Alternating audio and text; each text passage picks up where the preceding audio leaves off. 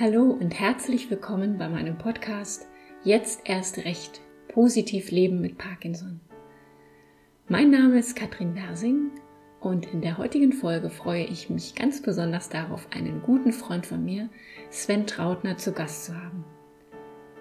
Sven und ich kennen uns erst seit einem Jahr.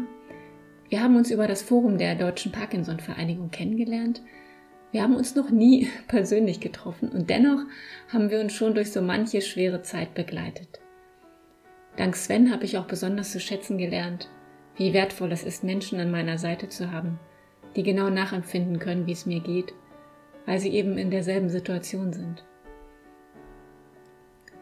Wie du vielleicht gleich bemerken wirst, haben Sven und ich über sehr viele Themen gesprochen und dabei einen weiten Bogen gespannt von einer kleinen Bäckerei in Mittelfranken über Svens Homepage-Projekt zur Erfahrung mit Klinikaufenthalten, seinem beruflichen Outing, über sein Hobby Eishockey bis hin zu Lieblingsmenschen. Und diese Folge ist ganz besonders, aber nicht nur für Menschen, die jung und ganz neu die Diagnose Parkinson erhalten haben. Also los geht's mit der neuen Folge.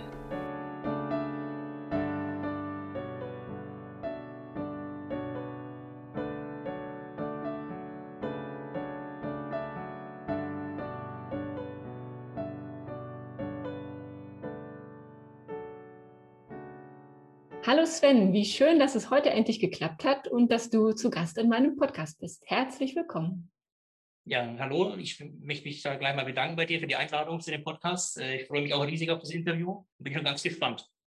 Ja, wunderbar. Bevor wir in unser Gespräch einsteigen, stelle ich ja immer gerne die erste Frage. Und zwar ist die, welchen schönen Moment hast du heute bereits erlebt? Ich hatte heute Morgen tatsächlich einen sehr witzigen Moment erlebt. Äh, beim Bäcker in, in, in der Bäckerei ähm, stand ich in der Schlange und war dann dran. Die Verkäuferin hat mich gefragt, was ich möchte. Ich habe meine Bestellung abgegeben und da waren eben zwei verschiedene Sachen dabei und sie fragte mich, ähm, ob das zusammen in die Tüte darf. Und ich sage so lapidar, ja, können Sie schon machen, die werden sich ja vertragen und nicht streiten zusammen. Und ich musste so herzhaft lachen, dass der ganze Laden, der da mit drin stand, also die ganzen anderen Kunden und die anderen Verkäufer so herzhaft lachen musste, dass alle mitgelacht haben und wir waren alle in die Bäcker gestanden und mussten lachen ähm, nur über diesen doofen Satz. Ähm, das war richtig witzig heute Morgen, ja. Das hört sich total gut an, richtig schön. Einfach mal, einfach mal wieder herzhaft zu lachen, ne? Und sei es auch ja, wegen, wegen zwei Brötchen in einer Tüte. Genau. Total schön. Sven, man kann es hören, äh, du und ich, wir kommen nicht aus den gleichen Teilen von Deutschland, aber uns beide verbindet ganz viel und zwar vor allem, dass wir fast zur gleichen Zeit in ähnlich jungem Alter die Diagnose Parkinson erhalten haben. Erzähl du doch gerne mal ein bisschen von dir. Ähm, wer bist du? Woher kommst du? Aber vor allem auch, wie hast du so die Zeit seit der Diagnosestellung erlebt? Ja, wer bin ich? Ich bin der Sven, bin äh, 44 Jahre alt, komme aus Mittelfranken, aus einem kleinen Ort, äh, Rohe bei Schwabach und Schwabach wiederum in der Nähe von Nürnberg. Ein richtiger Mittelfranke lässt sich vom Dialekt auch nicht ganz so verbergen. Ich gebe mir Mühe, etwas deutlicher zu sprechen, aber ich denke, ihr werdet mich dann schon verstehen. Ja, Parkinson hat mich im Alter von 43 erreicht, wobei erreicht wahrscheinlich schon eher. Das ist der Klassiker, dass man natürlich vorher schon Schwierigkeiten hat. Bei mir war es auf der linken Seite mit dem Arm, dass der sich schwer bewegen ließ und ich habe das linke Bein nachgezogen. Der Gang wurde langsam schräg links. Man geht erstmal zum Orthopäden, lässt sich da durchchecken, lässt sich Spritzen geben, lässt sich Massagen verschreiben, macht es dann ungefähr ein halbes, dreiviertel Jahr mit, bis dann der Orthopäde sagt, da müssen wir jetzt was anderes machen, da passt was nicht. Er schickt dann zum Neurologen und dann kommt der Klassiker bis zum DAT-Scan und dann war es relativ klar. Ähm, der Tag, an dem ich es dann erfahren habe, war ziemlich heftig. Ich war erstmal dann in der Arztpraxis, bin dann raus und war erstmal im Auto gesessen eine halbe Stunde und wusste gar nicht, soll ich jetzt fahren, soll ich nicht fahren, was macht ihr jetzt, äh, wie geht es damit um? Irgendwann musste ich natürlich dann doch mal nach Hause fahren, habe es dann der Frau mitgeteilt, die schon zu Hause gewartet hat, was Sache ist. Und erst so schizophren wie es nicht, erstmal musste ich lachen, weil ich eigentlich in dem Augenblick auch mal kurz froh war, ich weiß jetzt, was ich habe und man kann was dagegen tun. Aber das Lachen ist mir relativ schnell wieder vergangen. Das war so eine halbe Stunde gutes Gefühl und dann war der richtige Tiefpunkt. Und ja, von daher, wie es bei jedem so war, es war erstmal der Schock da, dass die Diagnose gestellt worden ist. Und dann fragt man sich natürlich, warum ich, warum ich mit 43 der Schock saß relativ tief. Ja, das Wechselbad der Gefühle. Ich kenne das auch noch sehr gut. Aber wie wir wissen, das Leben geht weiter, auch mit Parkinson.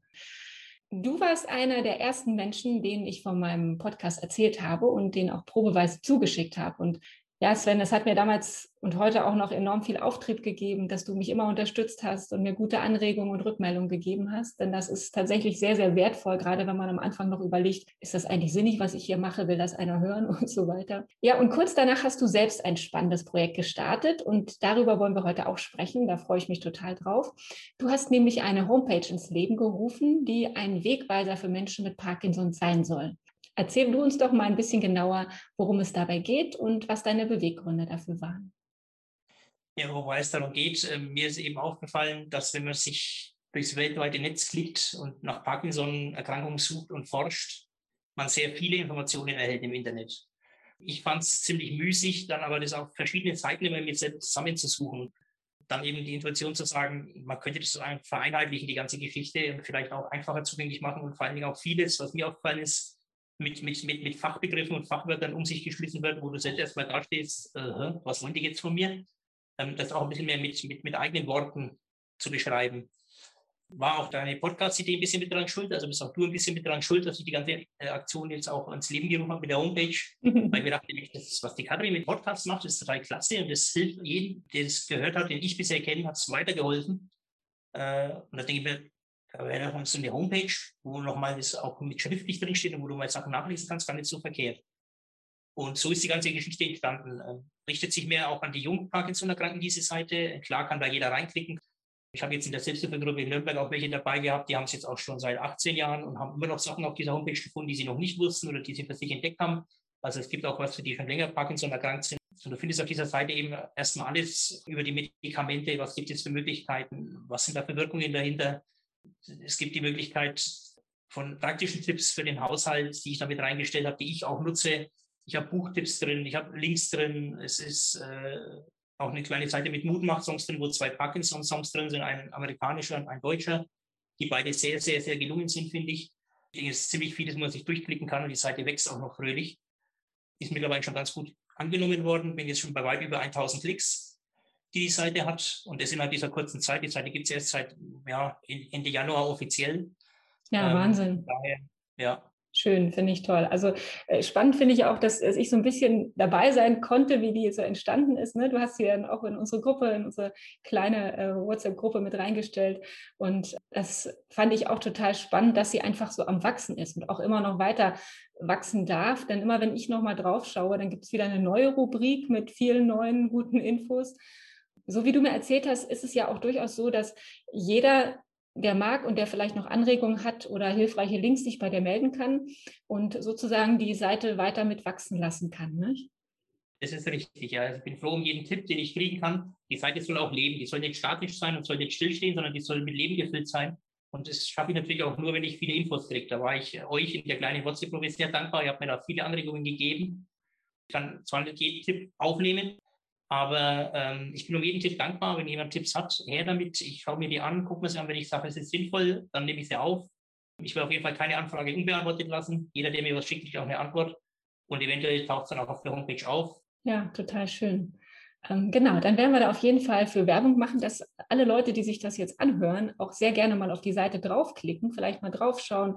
Und ganz sicher findet da auch, wie du schon sagtest, jeder nochmal den einen oder anderen Punkt, wo er denkt, oh Mensch, das habe ich noch nicht gehört oder noch nicht so gelesen. Und wenn er doch schon alles gelesen hat, dann weiß er bestimmt noch mehr und kann sich bei ja. dir melden. Genau, dann verlinken wir das auf jeden Fall in den Show Notes auf die Seite. Ja, klasse. Und du hattest auch erzählt, dass, dass du auch schon einige gute Rückmeldungen bekommen hast kam relativ schnell auch, äh, was mich erstaunt hat, weil ich dachte, na gut, die Seite muss erstmal bekannt werden, bis die irgendwie dann mal jemand weiß, bis die mal rausgetragen wird. Anfang muss ich zugeben, war etwas zögerlich. Ich habe mich nicht ganz so getraut, weil ich gedacht habe, wer weiß, wen es überhaupt interessiert. Es gibt auch schon einige Seiten, die das versuchen, auch zusammenzufassen. Die gibt es. Da gibt es auch manche Seiten, die sind ganz gut gemacht. Aber halt einfach diese spezielle an jungen Parkinson erkrankte und diese spezielle aus eigenen Worten heraus ähm, aber ich habe am Anfang nicht ganz getraut, trete ich jemanden auf Schlips, wenn ich da jetzt jemandem was sage, ich mache da eine Seite, der denkt sich jetzt kommt der 28.000. der irgendeine Seite erfindet. Aber es war dann gar nicht so, die ersten Rückmeldungen waren total positiv. Kommt eigentlich fast täglich irgendwo eine Rückmeldung rein. Ich habe mir immer gesagt, wenn es nur einem einzigen, der da draußen ist, geholfen hat, habe ich mein Ziel schon erreicht. Und es sind weit mehr als einer, die sich mittlerweile schon zurückgemeldet haben und gesagt haben, Mensch, die Seite ist gut und da hat sich was Tolles aufgebaut. Von daher bleibe ich da auch dran und bin mittlerweile schon ein bisschen stolz drauf. Ja, das kannst du auf jeden Fall auch sein. Und ich glaube, man kann gar nicht genug Öffentlichkeitsarbeit betreiben zum Thema Parkinson und vor allem wirklich auch in die Welt bringen, dass es so viele junge Menschen schon betrifft, denn das weiß kein. Also ich wusste das ja auch nicht bis vor anderthalb Jahren, wo ich die Diagnose bekommen habe. Ne? Und ich finde, das ist so wichtig und ich glaube, da können wir lieber noch mehr Seiten starten als noch weniger. Und wie du auch gesagt hast, ich kenne das so gut, dass man mit seinem Projekt manchmal denkt, ach, will das jetzt einer hören? Braucht das jetzt einer? Oder denken sich die Leute, was ist das jetzt schon wieder? Das stimmt gar nicht. Das sind oft genau die Gedanken, die man nur in seinem Kopf hat, aber die gar nicht real sind, sondern ich habe es auch so erlebt, ganz viele positive Rückmeldungen und ich finde es total gut, dass du es gemacht hast, dass du es gestartet hast und genau, ich glaube, jetzt kommen auch noch so einige Rückmeldungen von anderen Leuten nach diesem Würde Podcast. Mich sehr freuen. Ja. Würde mich sehr freuen. Genau. Also Aufruf, meldet euch alle bei Sven. Ich würde gerne noch mit dir über ein ganz anderes Thema sprechen, und zwar über das Thema Klinikaufenthalte und insbesondere die Parkinson-Komplexbehandlung, denn wir beide haben die ja schon mal ausprobiert. Es gibt inzwischen viele Fachkliniken für Parkinson, die eine sogenannte Parkinson-Komplexbehandlung anbieten. Und das Besondere ist ja da, dass dort ähm, viele verschiedene Fachrichtungen Intensivtherapien anbieten. Also zum Beispiel Ergotherapie, Logopädie, Physiotherapie aber auch Psychologie oder Musiktherapie sind zum Beispiel mit dabei. Und darüber hinaus geht es natürlich immer auch um Diagnostik und gegebenenfalls Medikamentenumstellung oder Neueinstellung. Aber gerade wenn man wie wir jung erkrankt ist und sich eigentlich noch ziemlich fit fühlt, fällt es ja durchaus schwer, sich in so eine Fachklinik zu begeben. Sven, du warst vor fast einem Jahr in einer solchen Klinik und ich wollte dich einfach mal fragen, wie hast du das erlebt, als jemand, der wirklich frisch betroffen war, in so eine Klinik zu kommen? Und würdest du das auch anderen jungen Menschen mit Parkinson empfehlen, so eine Komplexbehandlung zu machen? Ja, also jetzt, äh, wie du schon sagst, ich war vor knapp einem Jahr in, die, in, in einer dieser Kliniken. Ich wusste zu meiner Neurologin, dass es diese Möglichkeit überhaupt gibt. Ich wusste es bis dato noch gar nicht. Sie hat auch damals gesagt zu mir, dort werden ziemlich viele schlimmere Beispiele auch rumlaufen und da sein. Man soll da nicht erschrecken. Sie empfiehlt es aber jung Parkinson-Erkrankten, weil man damit äh, ziemlich schnell auch lernt, mit der Krankheit umzugehen. Und ich war am Anfang auch nicht ganz so wirklich sicher. Ich war dann noch im Universitätsklinikum hier bei uns in der Nähe. Da war ich nochmal zu einer Zweitmeinung einholen. Da wurde ich auch mit einer Neurologin hingeschickt und denen habe ich dann auch erzählt, dass ich diese Komplexbehandlung mache. Die haben auch gesagt, ja, ist das super, machen Sie das auf jeden Fall, und, aber passen Sie auf, da laufen wir hier rum, die werden schlimmer sein wie Sie und machen sich aber mal keinen Kopf. Denken wir, gut, jetzt machst du es einfach. Hat ja auch den Hintergrund, dass bei mir das mit den Tabletten einstellen nicht so leicht funktioniert hat und es mir relativ schwierig war, weil ich auch Tramipexol überhaupt nicht angesprochen habe und mir meine L-Dopa schon auf 700 hochgeschnellt waren, ich nehmen musste, 700 Milligramm und das innerhalb dieser, dieser kurzen Zeit war dann für alle Ärzte für mich schon sehr erschreckend. Da hieß es dann, es doch besser, diese Klinik zu gehen. Und ja, es ging dann relativ zügig. Ich habe dann relativ schnell auch noch einen Termin bekommen war etwas ja, angespannt, auch wegen der Corona-Situation. Und ich muss sagen, ja, es gibt die schlimmen, schlimmen Fälle, die man da auch sieht. Und ja, es zieht einen runter, definitiv. Aber man muss dadurch, man muss sich denken, jeder hat sein eigenes Parkinson, es verläuft bei jedem anders. Ähm, es muss keinen so schlechten Verlauf haben. Ähm, ich habe mir dann immer eingeredet, nee, bei dir wird es nicht so. Nie, nie im Leben wird es so. Und damit bin ich relativ genau. gut klargekommen. Ne? Ja ja, und habe dann diese Klinikaufenthalt auch wirklich genossen. Äh, man hat viel, viel Zeit auch für sich, viel Zeit zum Nachdenken, ist manchmal gut, manchmal ist es auch nicht ganz so gut. Und man wird tatsächlich gut auf die Krankheit eingestellt, sei es mit der Logopädie, sei es mit der Physiotherapie, die Ergotherapie, die Ernährungsberatung, die Psychologin. Da ist einfach dieses ganze Rundumpaket, finde ich, ist einfach richtig stimmig abgestimmt auf den Patienten. Und gerade auch die medikamentöse Einstellung war bei mir dann auch im Klinikum etwas schwieriger. Ich hing dann auch am Tropfen mehrere Tage, weil sie bei mir Medikamente probiert haben, die sie gesagt haben, sie müssen die erstmal intravenös probieren, ob ich die überhaupt vertrage, um sie mir dann in Tablettenform geben zu können. War aber dann soweit so gut und hat auch echt gut funktioniert. Und ich war froh darum, dass ich jeden Tag einen Arzt zu Gesicht bekommen habe, Fragen zu stellen, der sich das angeschaut hat. Und bei mir war eben auch der Vorteil, dass ich auch die Medikamentation, die sie mir gegeben haben, komplett 100% gut angesprochen habe. Das heißt, bei mir sind die Beschwerden, die ich hatte, so gut wie nicht mehr da aufgrund der Medikamente. Und von daher verlief das alles sehr, sehr gut und sehr, sehr toll. Und ich fühlte mich da richtig gut aufgehoben und äh, habe auch einiges für zu Hause mitnehmen können. Und ich bin im Nachhinein echt froh, das gemacht zu haben. Und, und ich würde es euch jedem empfehlen, auch Jungparkinson-Erkrankten, lasst euch überweisen. Geht ganz einfach über den Neurologen oder über den Hausarzt und macht es. Also mir hat es echt gut getan und ich kann es nur empfehlen. Ja, das kann ich total bestätigen. Also ich selber war ja auch im Januar jetzt in einer Klinik mit einer Parkinson-Komplexbehandlung genau wie du sagst, es ist natürlich so, dass man da alles sieht. Aber was mich beeindruckt hat, ist, dass auch ganz viele Menschen trotz ihrer Einschränkungen sage ich mal, manchmal auch so einen Lebensmut hatten oder einfach so einen Spaß hatten. Und wir haben zusammen Tischtennis gespielt und wir haben wirklich auch gemeinsam gelacht, auch wenn das mit Corona alles nicht so einfach war, mit den ganzen Beschränkungen. Aber ich, ich finde, also egal welche Einschränkungen man so hatte, wir konnten trotzdem äh, ja einfach auch eine gute Zeit miteinander da haben. Und das fand ich auch war sehr wertvoll. Ich fand eben auch die vielen hilfreichen Therapien sehr, sehr äh, bereichernd und auch das Gefühl, da wissen alle, was Parkinson ist. Da muss ich nichts erklären, da muss ich nichts beschreiben. Ob das jetzt die Psychologin war oder die Leute von der Ergotherapie, die haben genau gewusst, was Sache war. Und das fand ich total angenehm auch und toll. Und wie du schon sagtest, man konnte jeden Tag einen Arzt sprechen. Und ich habe da auch meine Fragen immer aufgeschrieben. Und die Oberärztin, die war jedes Mal so geduldig mit mir und sagte, Sie dürfen mich alles fragen. Und ich habe immer meinen Fragenkatalog abgearbeitet. Aber das war, das war wirklich sehr wertvoll, ne, dass man die Zeit hatte. Und das kann ich auch von daher total empfehlen. Wo wir schon beim Thema Klinik sind, Sven, du warst ja kürzlich auch im Krankenhaus. Das hatte allerdings gar nichts mit Parkinson zu tun. Und wir waren da eng im Kontakt ich fand, da waren so ein paar Punkte dabei, was, glaube ich, ganz gut ist, auch nochmal jetzt in die Öffentlichkeit zu bringen, worauf man achten sollte, wenn man ins Krankenhaus geht, gerade in ein Akutkrankenhaus. Ja, vielleicht kannst du da einfach so ein bisschen was von deinen aktuellen Erfahrungen berichten, was du so mitgenommen hast aus der Zeit. Ja, es hatte nichts mit Parkinson zu tun. Bin eingeliefert worden in die Klinik an einem Samstagabend in eine relativ kleine Klinik und die sind jetzt nicht so auf Parkinson natürlich spezialisiert. Muss auch nicht. Äh, ist jetzt nicht lebensnotwendig in diesem Augenblick, wenn du das erste Hilfe bekommst, die du brauchst. Das ist erstmal das Wichtigste. Was mir aber dann aufgefallen ist im Laufe der, der, der Behandlung und im Laufe des Aufenthalts, ist tatsächlich, man sollte immer seinen Notfallausweis dabei haben oder zumindest eine, eine, eine Liste mit seinen Medikamenten, die man als Parkinson-Patient einnimmt. Mit der genauen Dosierung, mit den Uhrzeiten, dass das wirklich klar draufsteht. Da tun sich die Ärzte wahnsinnig leicht geht auch darum, selbst wenn du jetzt mal ins Klinikum eingeliefert wirst und bist nicht mehr bei Bewusstsein, sei es bei Verkehrsunfall oder sei es Herzinfarkt, du bist nicht mehr ansprechbar und die wissen das nicht.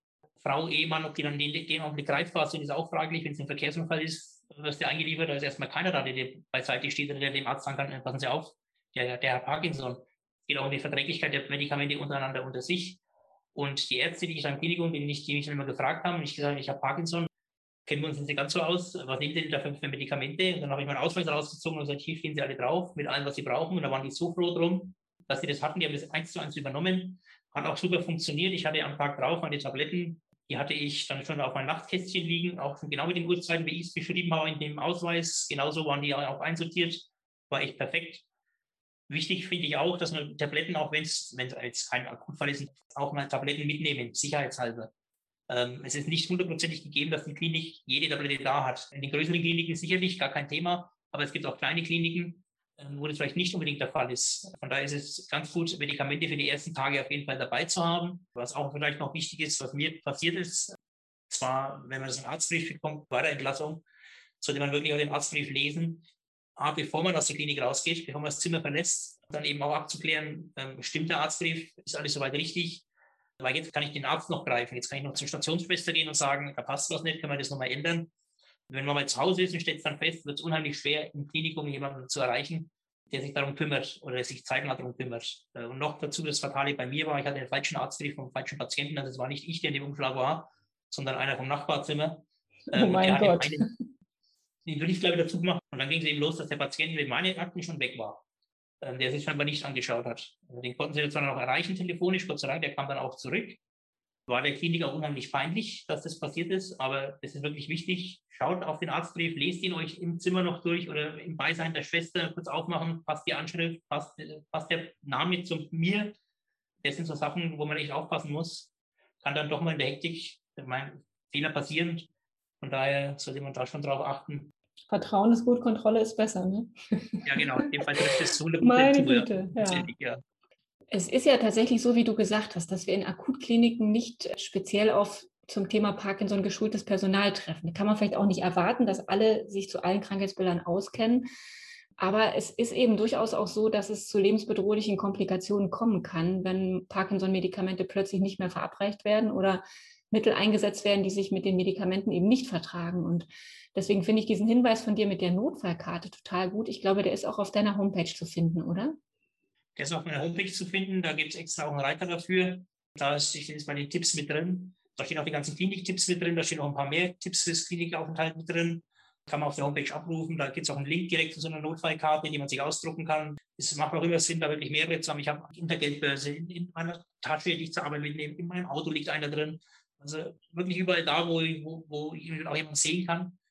Meine Frau weiß, dass ich einen Ausweis habe, die muss auch nur rausziehen aus dem Geldbeutel und dem Arzt geben, wenn ich nicht ansprechbar bin. Ja, genau. Das ist ein wirklich guter Hinweis. Dann lass uns doch noch mal über das Thema Beruf reden.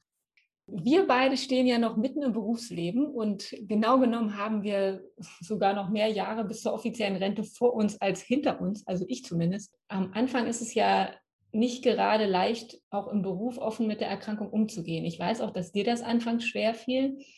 Was waren denn damals deine Befürchtungen und was hat dich dann bewogen, dich mit Parkinson sozusagen zu outen? Ja, also ich hatte am Anfang schon Befürchtungen. Ich hatte große Angst auch vor diesem ganzen Mitleid. Das mag jetzt vielleicht blöd ja. klingen, aber die ganzen Mitleidsfiguren, die dann kommen und ach Gott, und herrje, kann man was tun? Und ich weiß nicht vergessen, wo ich an dem Tag drauf bei meinen Eltern saß, nach meiner Diagnose habe meinen Eltern erzählt, dass ich Parkinson habe. Ist meine Eltern die Welt zusammengebrochen und der erste Kommentar von meiner Mutter war, die über 70 ist, oh Gott, Bub, wieso habe ich das nicht? Wieso kann ich dir das nicht abnehmen? Und das hat mir dann schon so wehgetan auch. Das war keine Absicht von ihr, aber das war einfach dieses, dieses Mitleid, was ich einfach nicht will. Ja?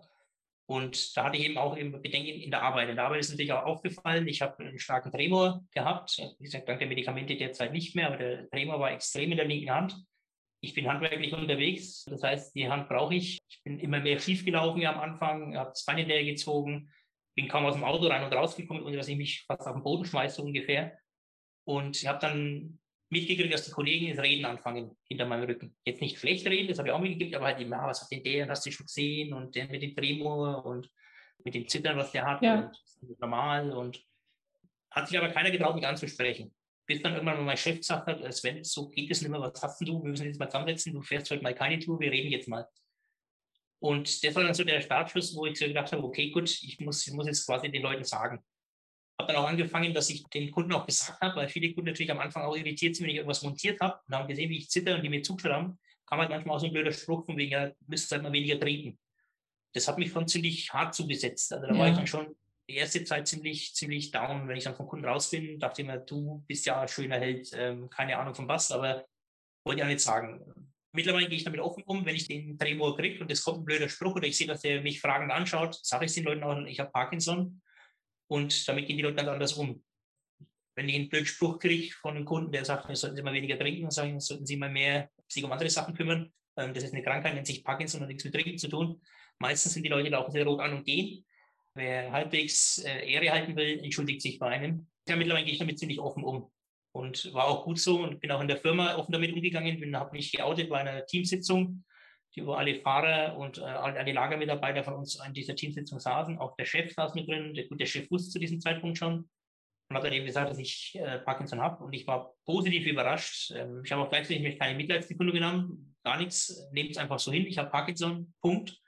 Bin nicht mehr ganz so belastbar und gebe mir aber Mühe, trotzdem so gut mitzuarbeiten, wie es nur geht. Und ab diesem Tag hat keiner mehr hinter dem Rücken geredet. Ab diesem Tag wurde mir geholfen, wirklich von jedem Kollegen, auch von meinem Chef, unheimlich viel Rückenwind gekriegt, einen unheimlichen Halt bekommen in der Firma, immer drauf geguckt. Wenn ich Arzttermine habe, dann konnte ich die, ob die um neun, um acht, um zwölf, egal wann, ich soll die Termine nehmen. Mein Chef legt die Touren so, dass ich diese Termine wahrnehmen kann.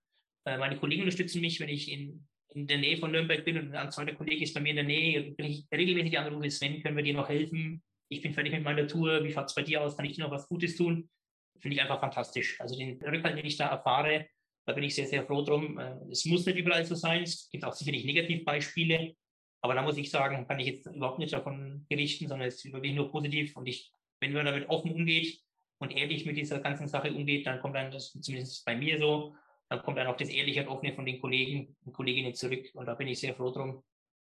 Ja, aber das, das hat mich gerade total berührt, was du erzählt hast. Also, dass deine Kollegen da so dich unterstützen und da so bei dir sind. Das finde ich, das ist nicht selbstverständlich. Und ich Nein. denke auch immer wieder, das ist was, wofür wir dankbar sein können. Was eben auch, genau wie, wie du es beschreibst, wenn man offen rausgeht, dann kriegt man auch Offenheit und Ehrlichkeit zurück. Wichtig ist es ja immer, neben allen Schwierigkeiten, die man so hat, auch nach Ressourcen zu suchen, ne? was einem Kraft gibt im Leben. Und bei dir ist es der Eishockeysport, was speziell ist, zumindest im Münsterland, wo es nicht viel Eis gibt. Du warst 18 Jahre als Fanbeauftragter für die Ice Tigers tätig. Ein Ehrenamt, das neben dem Spaß am Sport auch sehr viel mit Konflikten, Streitschlichtung und der ein oder anderen Krise zu tun hat, hast du mir erzählt. Das finde ich ja schon spannend, weil das wahrscheinlich auch für Erfahrungen sorgt, die dir jetzt in der heutigen Zeit vielleicht mit Parkinson helfen können, oder? Ja, es ist tatsächlich so. Also ähm, als Fanbeauftragter hast du natürlich nicht nur heikle Sonnenschein, sondern da bist du natürlich auch an den Brennpunkten in der Fankurve oder in der Fanszene. Dann hast du natürlich auch teilweise mit Polizei und Ordnungsdienst zu tun, wo du halt einfach Konflikte lösen musst, wo du einfach nicht weglaufen kannst vor irgendwas, sondern du musst jetzt was tun, damit diese Situation nicht eskaliert.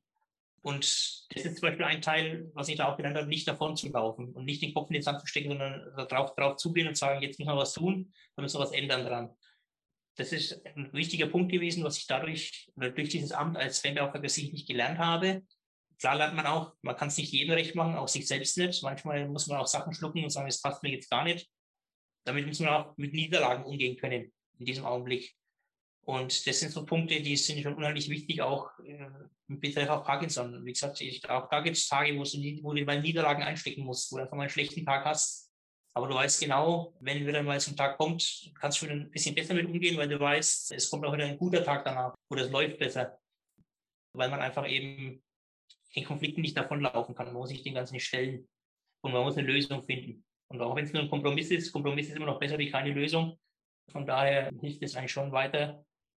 Aber es war Zeit, das Ganze an Jüngere abzugeben und können die sich jetzt darum kümmern. Ich gehe jetzt dann, wenn es dann irgendwann wieder Corona zulässt, gemütlich in die Eishalle kommst in die Arena, setzt dich in die Kurve, trinke ein Bierchen und ratsch ganz normal und kann auch mal schimpfen und schreien und muss mich nicht zurückhalten. genau. Jetzt kannst du vor allem die schönen Seiten vom Eishockey genießen. Richtig, ja.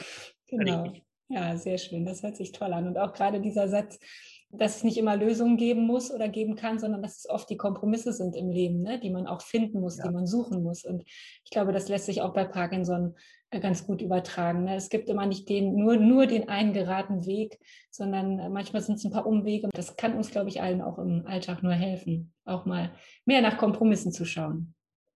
Genau. Eine Sache würde ich gerne nochmal eingehen. Und zwar, ich persönlich höre ja total gerne die Podcasts von Laura Marlina Seiler. Und sie hatte mal in einem die Frage gestellt, schau doch mal, mit welchen Menschen du am meisten Zeit verbringst. Sind das Menschen, die dich bremsen in dem, was du tust, die dich mit ihrer Stimmung eher runterziehen? Oder sind das Menschen, die dich unterstützen, dich inspirieren und dir Mut machen? Und ich glaube, es ist wirklich wichtig, sich mit Menschen zu umgeben, die uns gut tun, die uns anspornen. Welche Menschen hast du denn um dich, Sven, die dich begleiten und die dir Kraft geben? Ja, das ist in erster Linie natürlich meine Frau, die mich so nimmt, wie es einfach ist, ohne dass ich jetzt darauf eingehen muss. Wir leben das normale Leben weiter, so gut wie es geht. Das ist mir unheimlich wichtig, da nicht betütelt zu werden und nicht irgendwie, ach Gott, ja, den, den Mann muss man jetzt schützen, weil der ist ja krank. Nee, wir machen es einfach weiter, wie es war, so gut wie es geht. Und das ist genau richtig in meinen Augen. Und auch sehr wichtig sind äh, meine Nachbarn, zeitgleich auch besten Freunde, die wir haben, die genau dasselbe Gefühl geben. Die haben aber auch das Gefühl geben, die einfach auch mal ein Klatschen schreiben, wo, wo nur ein Satz drauf steht und auf dem dann steht, du bist nicht allein, wir sind für dich da. Mehr steht da nicht drauf und das liegt auf einmal unter der Tür. Das sind so Sachen, wo ich sage, das ist einfach klasse. Und solche Leute brauchst du einfach in deinem Umfeld. Ähm, mir auch wichtig sind meine Arbeitskollegen und mein Chef, die mich da so unterstützen, die sind ganz, ganz wichtig. Und natürlich die Eltern, Familie, die noch so da sind.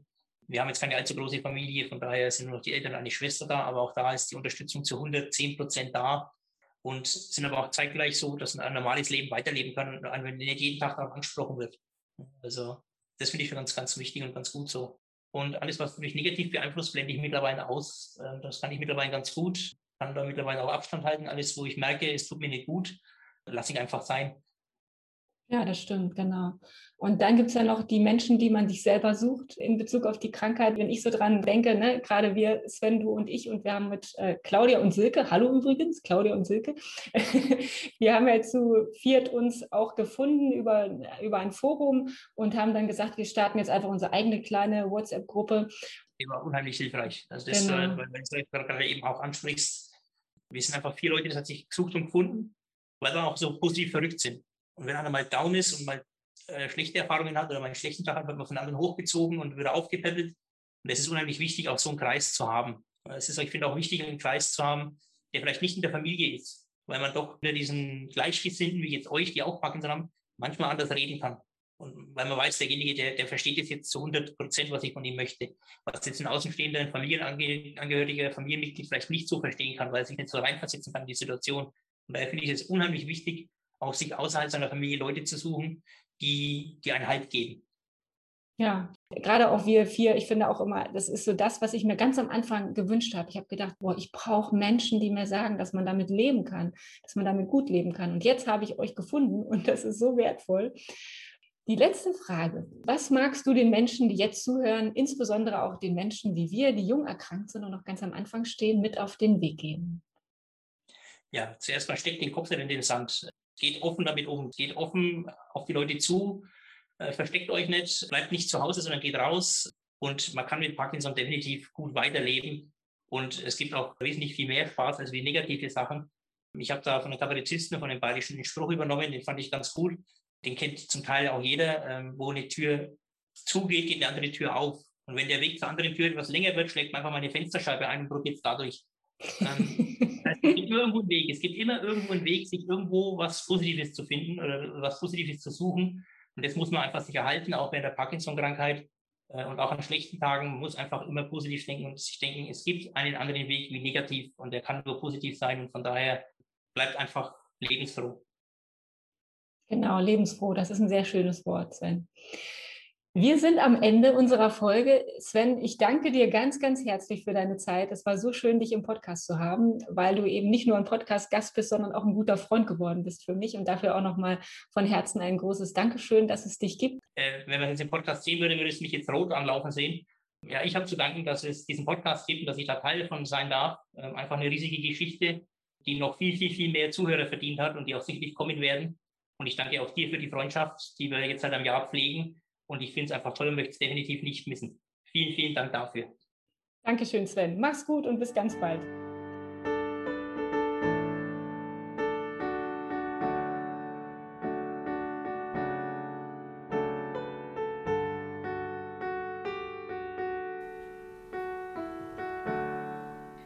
So, ich hoffe, unsere Themenvielfalt hat dich heute nicht überfordert. Ich muss gestehen, Sven und ich haben viel, viel länger gesprochen, als es dieser Zusammenschnitt vermuten lässt. Und das Kürzen war gar nicht so einfach. Gerade wenn man sich gut kennt und vertraut ist miteinander, dann fallen einem doch so viele wichtige Themen ein. Aber zwei Punkte sind mir aus unserem Gespräch besonders im Kopf geblieben. Das eine ist das Thema Kompromisse. Ich glaube, Kompromisse sind keine Niederlagen, sondern vielmehr ein Zeichen davon, dass man die Weisheit und den Mut hat, neue, andere Wege zu gehen. Im Leben gibt es eben nicht nur richtig oder falsch und 100 Prozent sind nicht immer zu erreichen. Ich selbst habe zum Beispiel oft das Gefühl, alles noch schaffen zu wollen. Arbeit, Familie, Therapieanforderungen und am besten auch mindestens ein bis zwei Stunden Sport pro Tag. Und bloß keine Hilfe annehmen. Meine Mutter schickte mir letztens eine liebe Nachricht, in der stand, auch du könntest beherzigen, dass man auch Schwäche zeigen kann und sollte. Und einfach mal sagen, dass du Hilfe brauchst, wenn es dir nicht gut geht. Wir sind immer für dich da. Danke, liebe Mama. Du hast völlig recht. Ich arbeite daran.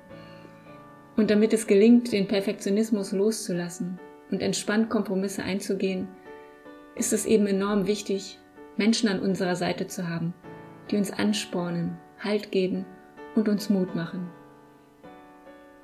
Von daher will ich dir das heute auch nochmal mit auf den Weg geben.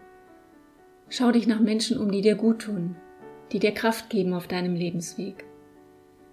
Wir können sie in unserer Familie oder im Freundeskreis finden.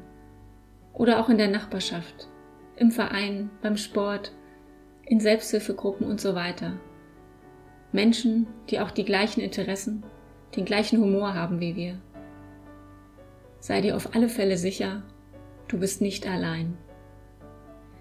In diesem Sinne freue auch ich mich, dass ich mit diesem Podcast nicht allein bin, sondern dass viele wunderbare Menschen ihn regelmäßig hören. Ich wünsche dir einen guten Start in den Frühling. Pass gut auf dich auf und bleib positiv.